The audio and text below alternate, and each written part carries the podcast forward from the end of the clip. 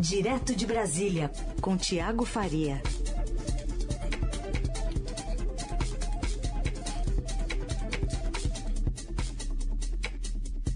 Oi, Tiago, bem-vindo, bom dia. Oi, Carol, bom dia. Bom dia, ouvintes. Uma honra falar com vocês. Muito obrigada por estar conosco aqui. O Tiago, que também é coordenador de política da sucursal lá de Brasília, de Estadão. E vai começar falando hoje conosco sobre essa, na verdade, é uma sequência de, de fatores, uma série de acenos que foram feitos pelo presidente da República a forças de segurança ao longo do ano que acabou, no final das contas, resultando nesse reajuste de quase 2 bilhões de reais, que deve ser usado como bandeira eleitoral para a campanha reeleição. Queria que você contasse mais sobre essa articulação de uma espécie de, de caixa de Pandora que foi aberta aí, Tiago. Pois é, Carol, a gente viu ontem a, a aprovação do orçamento, a sessão foi, foi até tarde, a gente está aí na véspera do, do Natal, né, do feriado, até só fazendo um preâmbulo, né, a gente viu essa semana uma pesquisa, uma pesquisa do Datafolha, inclusive, que mostra o Congresso com o pior índice de aprovação dos últimos três anos. Só 10% dos entrevistados disseram aprovar o trabalho dos deputados e senadores. Aí a gente entende por quê, né? Não é por menos, ontem era quase 10 horas da noite, quando eles decidiram aprovar o orçamento do ano que vem, que nada mais é do que o detalhamento de como o governo deve gastar o dinheiro público, o dinheiro que é arrecada de impostos, é, e o que a gente viu desse detalhamento, que as prioridades, tanto do governo, e aí com pedidos vistos do presidente Jair Bolsonaro, quanto dos principais líderes do Congresso, são interesses paroquiais, eleitorais e, de outro lado, para compensar isso, corte de recursos para gastos sociais, para as vacinas até, no momento que a gente está vivendo aí novas variantes, né, vivendo o temor por novas variantes, e cortou verba até para combater enchentes. Carol, a gente tem tradicionalmente no Brasil, né, janeiro, esse período mais de chuvas, alguns desastres naturais, até mesmo recursos da defesa civil, a gente vai ter um dos menores da história. A gente fez um resumo no Estadão de hoje dos principais itens que perderam recursos e, do outro lado, o que mais ganhou. É, um resumo rápido aqui só para a gente poder conversar. Então, assim, o que a gente teve preterido, vou começar pelo que ficou de fora. É, mesmo com o Auxílio Brasil de, de 400 reais, o gasto social do governo do, do presidente Jair Bolsonaro com transferência de renda, que é aqueles auxílios, é o Bolsa Família praticamente, né?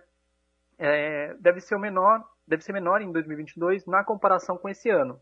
São pelo menos 7 bilhões a menos é, e embora tenha criado esse novo auxílio, o Auxílio Brasil, para substituir o Bolsa Família, o governo não resolveu a questão das filhas, das filas, né? Tem pelo menos 22 milhões de famílias que ficarão sem nenhuma, sem nenhum benefício, sem nenhuma proteção social durante a pandemia que a gente ainda vive.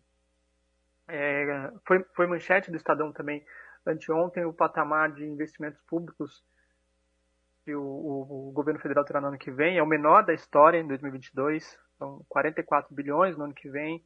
É, vai cortar o quê? Vai cortar gastos no setor de infraestrutura, então escolas, postos de saúde, é, pavimentação de ruas e todas essas áreas que dependem de dinheiro da União vão ter menos dinheiro do que tiveram ao longo de toda a história.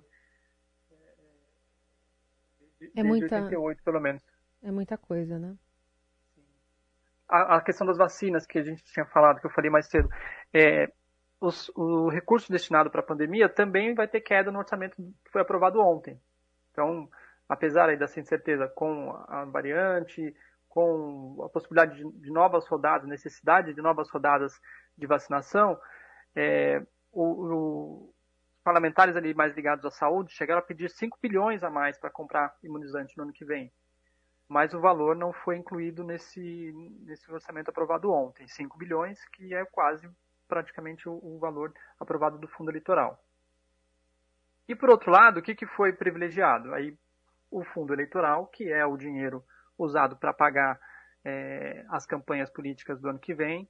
Então, é um dinheiro público que vai desde vai pagar desde viagem dos candidatos, viagem de jatinho dos candidatos, contratação de cabos eleitorais para ficar lá bandando a bandeira, a publicidade nas redes sociais, que hoje em dia é, é fundamental né, para, os, para quem quer se eleger. E além desse valor, dos 4,9 bilhões, foi o valor que eles fecharam ontem para a campanha eleitoral, o, todos os partidos já recebem é, o outro fundo público que banca as estruturas partidárias, que chama fundo partidário, que no ano que vem vai ser de 1,1 bilhão. Então, fazendo a conta aí das 6 bilhões, é, três vezes mais do que foi destinado em 2020, um ano atrás, nas campanhas municipais. E outro item que foi privilegiado, e aí é um furo nosso aqui do Estadão, né, que é a questão do orçamento secreto. O governo Bolsonaro, como a gente vem mostrando, distribuiu aí, bilhões de reais nos últimos dois anos a um, um grupo seleto de parlamentares em troca de apoio em votações de interesse do Palácio do Planalto, o esquema batizado de orçamento secreto, e o que alimenta esse esquema é a chamada emenda de relator, que é, a gente já falou bastante, é aquela emenda que não tem como você saber quem está indicando, e muitas vezes é feito ali num acordo de, de bastidores entre governo e Congresso em troca de alguma votação. Em 2022, ano de eleição, vão ser mais 16 bilhões, 16 bilhões e meio repassados pelos deputados e senadores aos seus redutos políticos. Então, para comprar trator, né, como a gente mostrou, comprar trator na cidade onde o deputado tem seu reduto eleitoral. Uhum. Sim, esses critérios, quais são as cidades e a transparência desses repasses é o que a gente tem apontado que é o que falta, né? E aí também outro item que foi privilegiado, como você mesmo disse, é a questão dos aumentos para os policiais. E é ruim dar aumento para o policial? Obviamente que não é. A questão é que, assim, primeiro, o presidente lá atrás, lá agora no dia 8 desse, desse mês, deu uma entrevista para o jornal Gazeta do Povo e numa declaração, até na época considerada eleitoreira, na, na hora o próprio relator falou, não, não tem como fazer isso, ele falou que ia mandar um reajuste para todos os, os servidores públicos federais em 2022. É, ele não, não disse quanto, mas deu ali alguns patamares. Ah, nem que seja de 1%. E na hora da votação do orçamento, o que, que ele fez? Ele mandou só para os policiais, que é a base eleitoral dele, é uma das, das bases eleitorais dele, que ajudou, um dos pilares que ajudou, se, o ajudou a se eleger em 2018, né? E aí esse, esse aumento foi específico para categorias estratégicas. Então, ele mandou lá um plano que prevê a reestruturação de carreiras da Polícia Federal, da Polícia Rodoviária Federal e do DEPEN, que é o Departamento Penitenciário Nacional. Esse aumento já causou, já abriu uma crise no, nos outros outras categorias de servidores, né, o, principalmente chamado carreirão, que são os servidores com salários um pouco, um pouco mais baixos, é, e na Receita também, que ontem vários auditores anunciaram que iriam deixar seus cargos de chefia, não, não são pedidos de demissão, né? É bom deixar claro, são pessoas concursadas, mas que exercem algum tipo de função de chefia nessas na Receita, nesses postos da Receita, e eles anunciaram que vão deixar os cargos em protesto contra o privilégio que o governo deu aos policiais. É que deve ser um efeito cascata agora, não, Tiago? É isso que os, os o próprio Ministério da, da Economia está apontando, Carol, uhum. que, esse, que essa, esse aumento para os policiais deve provocar ali um aumento cascata e principalmente no judiciário, porque o judiciário não está atrelado à decisão do presidente. Então, como houve uma mudança no teto de gastos, a gente lembrando da discussão da PEC dos precatórios, é, abriu um espaço, abriu ali margem para que o judiciário também aumente seus próprios salários, né? Tanto de juízes quanto de servidores. E aí, lembrando que o aumento, que o, o salário do judiciário, o salário de ministro do Supremo, é o teto do funcionalismo público. Pela Constituição, é quem baseia, né? É esse valor que baseia todos os salários logo abaixo. Então, geralmente, cria esse efeito cascata. E, e, quando a gente fala sobre essa divisão dos fundos públicos, né, a gente tem também um, uma ilustração do Estadão. Acho que fica muito mais fácil identificar, né, quem está no topo da lista, qual que qual partido vai receber mais dinheiro para financiar suas campanhas em 2022. E aí no topo da lista tem o PSL, né, que virou depois o, o União Brasil junto com o DEM, PT, MDB, PP, PSD e PSDB é, na sequência. Mas o valor do, do União Brasil ficou bem rechonchudo. Claro que todo mundo tava, tava, já estava de olho nesse valor quando fez a, a, a, união né, entre os partidos, que precisa ainda ser referendada pelo TSE, mas um bilhão de reais é muita coisa, hein? É muita coisa, é muita coisa. E o grande problema do fundo eleitoral, Carol, a gente fica é, é, focado muito no valor, mas eu diria que não é tanto o valor. É também, claro, não, não há uma justificativa é, plausível para um, um, fundo eleitoral de 5 bilhões no momento que a gente tem é, é, índices de desemprego crescendo e pessoas passando fome no país, né? Então, são, é aquilo que a gente estava falando de o que está sendo privilegiado para se fazer com, com dinheiro público. O grande problema que eu diria que é do fundo eleitoral é a forma como ele é distribuído. Não entre os partidos, que aí entre os partidos segue uma, uma lógica e uma regra definida em que a representatividade de cada um conta na hora dessa divisão. Mas na hora que ela chega na, no caixa do partido, porque esse dinheiro, então esse 1 bilhão do União Brasil, que ainda tem que ser oficializado, ainda não, não existe oficialmente, né? É, ele vai chegar na, no caixa do partido. E quem vai decidir quem vai ficar com esse 1 bilhão? A cúpula do partido, que hoje possivelmente vai ser o presidente do PSL, o atual presidente do PSL, o Luciano Bivar, deputado federal por Pernambuco. Foi o deputado com quem o Bolsonaro se estranhou lá em 2019 e, e rompeu, motivo pelo qual hoje o Bolsonaro está no PL. Mas essa divisão é definida ali em reuniões da cúpula do partido e muitas vezes, muitas vezes não, diria que 100% das vezes é privilegiado quem já está no poder. São os próprios dirigentes que, que ficam com a maior parte desse dinheiro é, é, em acordos ali, em, conluio ali com os outros dirigentes. Então você pega o PSL do Bivar. É, em 2018, quando ele foi eleito deputado federal, de todos os candidatos a deputado, ele já era o presidente do PSL, mas de todos os candidatos a deputado do PSL, ele ficou com 30% dos recursos. É muita coisa. Pensar que são é, mil, dois mil candidatos, não sei exatamente o número, mas é muita coisa ele só um ficar com 30%. O conceito do fundo eleitoral não é ruim. O conceito do fundo eleitoral, na minha opinião, obviamente, né? Imagino que muitos ouvintes vão, vão discordar. Mas o conceito do fundo eleitoral ele surgiu lá em 2017 quando o Supremo, logo depois que o Supremo proibiu o financiamento privado, né, o financiamento empresarial, na verdade. Na esteira da Lava Jato, houve muitos casos de que a doação eleitoral era usada como para disfarçar a propina e causava um, um, desbalanceava o processo democrático, na opinião do Supremo. Então, o Supremo determinou que não poderia mais empresa doar para candidato. E em 2016, a, a, eleição, a eleição municipal de 2016 foi a primeira sem o fundo, sem o, a doação empresarial.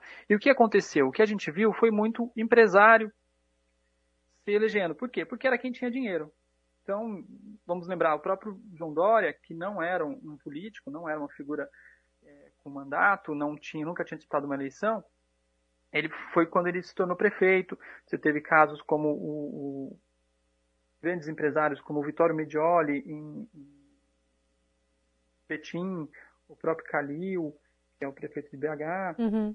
Então, você teve muitos, muitos empresários entrando porque era quem detinha o dinheiro. É ruim empresário se eleger? Não, tá, faz parte do processo democrático. A questão é que, sem o dinheiro público e sem o dinheiro de empresas, sem nenhum financiamento oficial ali, o que aconteceu foi desbalancear novamente o processo democrático porque o líder, vamos dizer assim, o líder comunitário ou alguém que represente alguma comunidade, mas não tem dinheiro, ele praticamente ficava sem chance. Sim. Então veio o financiamento público nesse, nesse espírito de democratizar as eleições e dar a oportunidade para mesmo quem não tenha dinheiro se eleger. A questão é que o fundo eleitoral acabou sendo desvirtuado por dirigentes partidários como uma forma de se propagar no poder. Então, muitas vezes, o dirigente partidário também é deputado, ou é senador, ou tem algum cargo eletivo, e acaba concentrando nele esses recursos, ou em seu grupo, né? Então, eu hoje, se eu quiser ser candidato, não quero deixar bem claro, mas se eu quiser ser candidato, me filiar a um partido, dificilmente eu vou conseguir algum recurso para financiar minha campanha. Sim. Porque esse recurso está concentrado na, na, nos dirigentes, nos caciques, né? O TSE vem ao longo dos anos, ao longo a cada eleição, tentando criar alguns critérios é, é mais democráticos. Então, você teve lá em 2018 as cotas para mulheres. É, no ano passado, numa decisão que pegou todo mundo de surpresa porque foi tomada um pouco em cima da hora, mas você teve aquela, aquela decisão do TSE, da ministra Rosa Weber, de equilibrar a quantidade de candidatos negros e brancos dentro das chapas, então você tinha que ter pelo menos metade é, negros e também isso refletiria no, na divisão dos recursos. Uhum. Então são regras que vão sendo criadas para tentar amarrar os partidos. Mas o que acontece? Eles respondem aprovando é, o Código Eleitoral, que praticamente retira poder do TSE fazer isso. A gente teve agora a aprovação da Anvisa, né, lembrando para a vacinação da Pfizer, uma dose pediátrica, e uma manifestação na sequência do Ministério da Saúde, no próprio papel do ministro da Saúde, dizendo que vai ver isso só no começo do ano que vem, só dia 5 de janeiro. Vou colocar aqui para os nossos ouvintes uma manifestação de ontem lá em Rondônia, do Queiroga, Marcelo Queiroga, exaltando a atuação do governo federal na pandemia e dizendo que as críticas à demora da vacinação de crianças se trata de uma narrativa. Só em vacinas, 33 bilhões de reais. Agora, uma jornalista, que é melhor estar perto de uma jiboia do que perto dela, está dizendo que eu atrasei vacina de criança. Mais uma narrativa mentirosa. Mais uma narrativa mentirosa. Essa, esse trecho dessa fala dele ontem nesse discurso em Rondônia, acho que dá um tom muito uh, pragmático, pra, assim, para onde está indo descaradamente o ministro da Saúde, né, se aliando cada vez mais a esse discurso do presidente Bolsonaro, né? E é um médico, né? E é um médico. Carol, é um médico que nos foi vendido, inclusive, para a sociedade como um todo, como um técnico, como alguém que iria ser no, finalmente um médico comandando o Ministério da Saúde, comandando o, o, a estratégia do país no combate à Covid. E, na verdade, hoje ele é, na verdade, um pré-candidato ao governo do seu estado. É.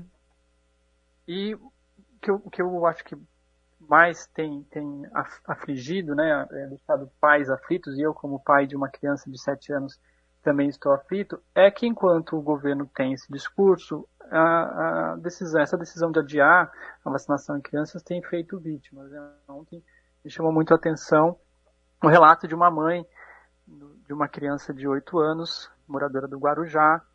É, a, mãe, a menina morreu de, de Covid e a mãe fez um apelo ali para todo mundo, falou, olha, vacine seus filhos, vacine suas crianças, porque é, por mais que o, o, governo, e aí o Bolsonaro, o próprio é, ministro Queiroga dizem que os efeitos nas crianças são pequenos. A gente teve mais de mil, mil quase 1.500 mortes até agora de crianças nessa faixa etária até 11 anos é, por Covid. E, e, o número não é nada quando você perde alguém próximo a você, né? Então, chamou muito a atenção o relato dessa mãe. Ela fala que a criança, que a filha dela chamava Ana Luísa, é, pediu para voltar para a escola. ela não queria, mas tinha medo, mas a criança insistiu bastante. Ela voltou para a escola presencial, deu algum tempo ali, voltou doente, ficou sem sintomas. Mais um mês, é, a doença não passava, ela teve que ser internada, teve que ser entubada e acabou morrendo. É muito triste ver esse tipo de relato e é muito mais triste ainda você pensar que é um tipo de coisa que está acontecendo no nosso país e que poderia ser muito bem evitada. Se você lembrar lá em, 2000, lá em janeiro desse ano, quando a Anvisa aprovou a vacinação, a primeira vacina foi a, a vacina a Coronavac, né? É, em questão de, de horas, minutos, o governador de São Paulo já estava vacinando, já estava com uma seringa no braço da enfermeira, de uma enfermeira é, dando a vacina. E agora, com a vacinação da criança liberada, é, é, são várias justificativas burocráticas para que isso não aconteça também. Lembrando que essa audiência pública, essa consulta a técnicos, não foi feita pelo governo quando eles decidiram suspender a vacinação de adolescentes. Isso, então, não é uma é feita... regra, né? Não, não é uma, feita... reprodução de uma regra que foi adotada Exato. lá atrás, né? Só que só é feita quando convém. Exato. Muito bem, esse é o Tiago Faria participando nesta semana aqui da coluna é, da, da política, né, do final do jornal. Vai ficar conosco até sexta-feira. Obrigada por hoje, Tiago. Até a próxima. Eu que agradeço. Um abraço, até mais.